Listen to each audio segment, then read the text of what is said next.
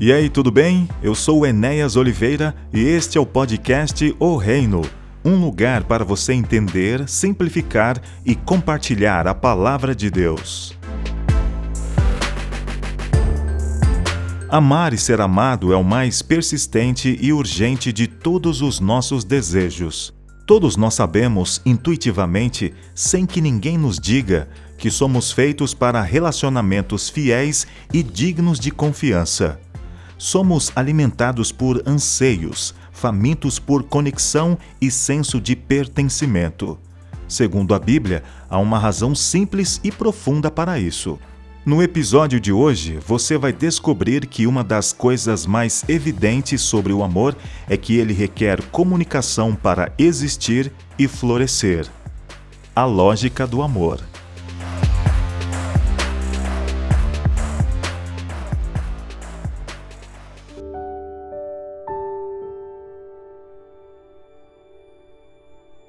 Gênesis capítulo 1, verso 27 diz que Deus criou o ser humano à sua imagem. A imagem de Deus o criou. Homem e mulher os criou.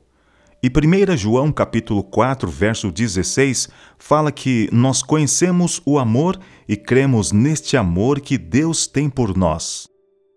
Assim como criaturas da imagem divina, somos projetados para dar e receber amor. Isso é o que e quem somos como seres humanos.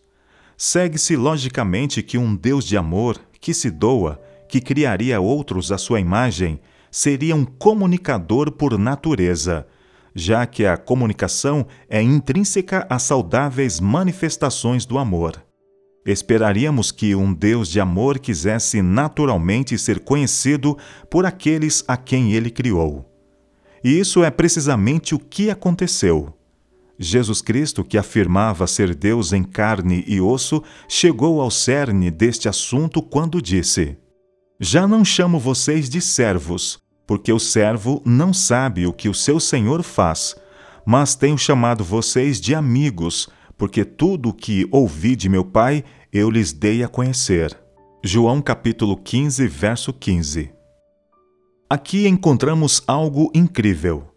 A pessoa mais poderosa do universo, ninguém menos que o próprio Deus, não quer nos dominar por seu poder, mas antes deseja manter amizade, um relacionamento conosco, fazendo-se conhecido por nós. E isso explica por que Deus nos deu um livro composto de palavras. Toda a Escritura é inspirada por Deus e útil para o ensino, para a repreensão, para a correção, para a educação na justiça. 2 Timóteo capítulo 3, verso 16. A Bíblia, também chamada Escritura, faz a afirmação ousada de que é o dispositivo de comunicação de Deus. Mas lembre-se do que Jesus disse: a amizade é o objetivo de sua comunicação conosco. A Bíblia não tem a intenção de exercer autoridade coercitiva sobre nosso processo racional e exigir o cumprimento cego. A Bíblia afirma antes ser o meio pelo qual Deus revela seu amor e abre o caminho para que nós o conheçamos. Em relação às palavras humanas, Jesus disse que a boca fala do que está cheio o coração. Lucas capítulo 6, verso 45. Da mesma forma, se a Bíblia é a palavra de Deus, então podemos esperar encontrar nela uma manifestação de Sua vontade. Mas como podemos ter certeza de que a Bíblia é o que ela afirma ser? Havia um rei que era completamente egoísta. Intoxicado com seu poder, tudo o que ele conseguia pensar era o quão grande ele era. Um dia, Deus lhe surpreendeu dando-lhe um sonho profético que revelou mais de 2.500 anos de história mundial antecipadamente. No processo, o orgulhoso rei foi humilhado e transformado.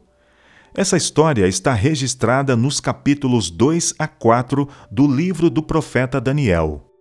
Em seu sonho, o rei viu uma imagem de homem de metal, com uma cabeça de ouro, peito e braços de prata, barriga e coxas de bronze, pernas de ferro, pés de ferro e barro e uma pedra que atingiu os pés da imagem, a moeu ao pó e se tornou uma grande montanha. O profeta Daniel, um cativo judeu na Babilônia, interpretou o sonho para o rei da Babilônia.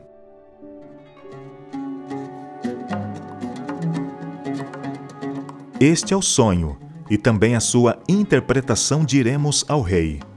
O Senhor ao rei, que é rei de reis, a quem o Deus do céu conferiu o reino, o poder, a força e a glória, em cujas mãos foram entregues os filhos dos homens, onde quer que eles habitem, e os animais do campo e as aves do céu, para que dominasse sobre todos eles, o Senhor ao Rei é a cabeça de ouro. Depois do Senhor se levantará outro reino, inferior ao seu, e um terceiro reino de bronze, que terá domínio sobre toda a terra. O quarto reino será forte como ferro, pois o ferro quebra e despedaça tudo.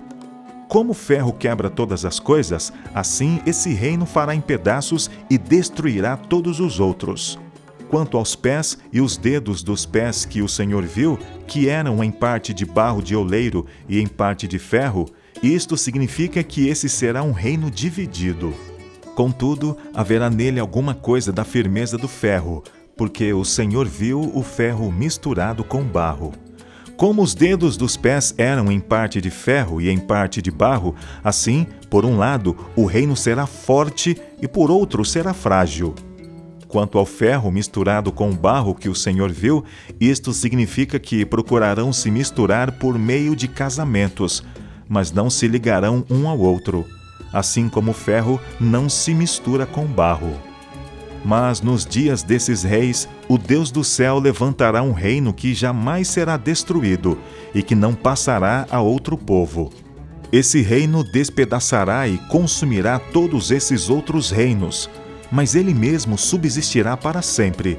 Assim como o rei viu que do monte foi cortada uma pedra, sem auxílio de mãos humanas, e ela despedaçou o ferro, o bronze, o barro, a prata e o ouro o grande Deus revelou ao rei o que vai acontecer no futuro. Certo é o sonho e fiel é a sua interpretação. Daniel capítulo 2, versos 36 a 45.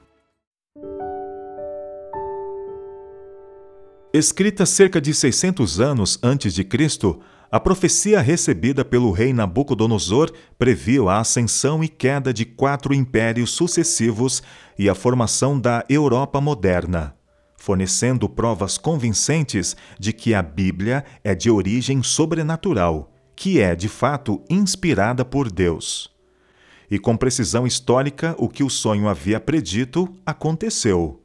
Babilônia foi sucedida pela Medo-Pérsia, que foi sucedida pela Grécia que foi sucedida por Roma, que se dividiu nos dez principais reinos da Europa Ocidental. O cumprimento exato das primeiras cinco partes da visão nos dá certeza de que a previsão final, o Deus do céu levantará um reino que jamais será destruído, também acontecerá.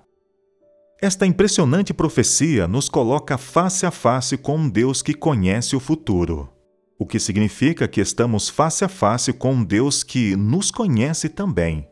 Ele sabe tudo o que nós já fizemos e faremos, cada uma de nossas fraquezas e falhas. E ainda, mesmo sabendo tudo sobre nós, ele ainda nos ama e anseia ser nosso amigo. Não como aqueles amigos que compactuam com os nossos erros, mas como alguém que quer o nosso bem, reprovando nossos comportamentos destrutivos. O próprio rei Nabucodonosor teve um encontro com Deus e teve a vida radicalmente transformada. Agora eu, Nabucodonosor, louvo, engrandeço e glorifico o Rei do céu, porque todas as suas obras são verdadeiras e os seus caminhos são justos. Ele tem poder para humilhar os orgulhosos. Daniel capítulo 4, verso 37. Deus nos deu uma base racional para crer nele. Jesus explicou a relação do propósito da profecia bíblica nestas palavras: Isso eu falei agora, antes que aconteça, para que, quando acontecer, vocês creiam. João capítulo 14, verso 29. O grande ponto da profecia é nos dar um fundamento sólido para nossa fé em Deus. Através dela, ele sussurra: Você pode crer em mim. Mas Deus não apenas conhece cada um de nós, ele também quer que nós o conheçamos.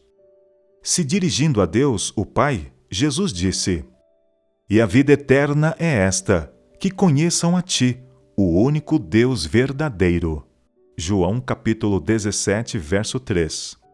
No grego, a palavra conhecer é gnosco e se refere ao tipo mais íntimo de conhecimento que experimentamos numa relação, não meramente conhecimento factual. Ainda em João 17, Jesus expande a ideia de relacionamento pedindo ao Pai algo realmente incrível: que o amor com que me amaste esteja neles e eu neles esteja. João capítulo 17, verso 26. Vida eterna ou salvação não é meramente uma vida sem fim, mas uma qualidade específica de vida que é definida por conhecer a Deus como um amigo íntimo. Deus quer ser conhecido e pode ser conhecido. Ele nos proveu meios de conhecê-lo através das verdades descobertas nas Escrituras. Conforme nós estudamos as Escrituras, precisamos de uma direção, uma orientação do panorama bíblico. Nesta série de episódios, você vai descobrir, vez após vez, que Deus é amor. O amor de Deus é a verdade que define todas as suas revelações. Verdade aqui não é meramente uma lista de tópicos factuais, mas a luz que ilumina o quadro maior, revelando Deus e seu caráter. Uma vez que a essência do caráter de Deus é amor, então segue que toda a verdade é simplesmente um desdobramento do amor de Deus. Podemos esperar então que cada doutrina verdadeira revele alguma dimensão do amor de Deus, e podemos estar igualmente certos de que qualquer ensinamento que contradiga o amor de Deus é, por definição, falso. Esse será nosso critério durante todos os episódios dessa série. Com a premissa Deus é amor diante de nós, temos a equação base para trabalhar toda a verdade. Nossa bússola está agora configurada para o verdadeiro norte. Nós sabemos para onde estamos indo e o que estamos buscando enquanto fazemos nossa jornada através das Escrituras. Verdade não é meramente uma lista de ideias abstratas ou uma coleção de dados fatuais. Ao invés disso, verdade é uma realidade encorpada, a soma total do que pode ser encontrado na revelação de Deus na pessoa de Jesus Cristo. A Bíblia inteira, de Gênesis a Apocalipse, é um descobrimento do caráter de Deus. Ela revela quem é Deus como Deus pensa, sente e se comporta. Cada história, profecia e doutrina das Escrituras nos convida para um relacionamento pessoal com Deus sob a premissa que Deus vale a pena ser conhecido, que Deus é bondoso, que Deus é amor. Cada manhã você acorda e corre atrás da vida. É claro, você vai atrás de coisas como educação e trabalho, conforto material, experiências e aventuras. Mas lá no fundo você sabe que foi feito para algo mais. Alguma coisa incrível, maravilhosa e extraordinária. Esse algo mais começa com você se conectando com Deus. Dedicar-se a conhecê-lo é a coisa mais significativa que você pode desejar, e fazer isso faz com que todas as outras coisas fiquem em segundo plano. Eu quero ouvir a voz de Deus falando a mim através das páginas da Bíblia. Deus é um ser relacional. Assim, ele tem coisas para dizer a fim de comunicar seus pensamentos e sentimentos para nós. O rei Davi expressou bem o que você pode esperar enquanto explora as verdades das Escrituras. Alegro-me em tua palavra como quem descobre um grande tesouro. Salmo 119, verso 162. O tipo de tesouro que descobrimos na Palavra de Deus é a experiência e o valor infinito de conhecê-lo por nós mesmos. descobrindo a realidade pessoal de seu maravilhoso amor.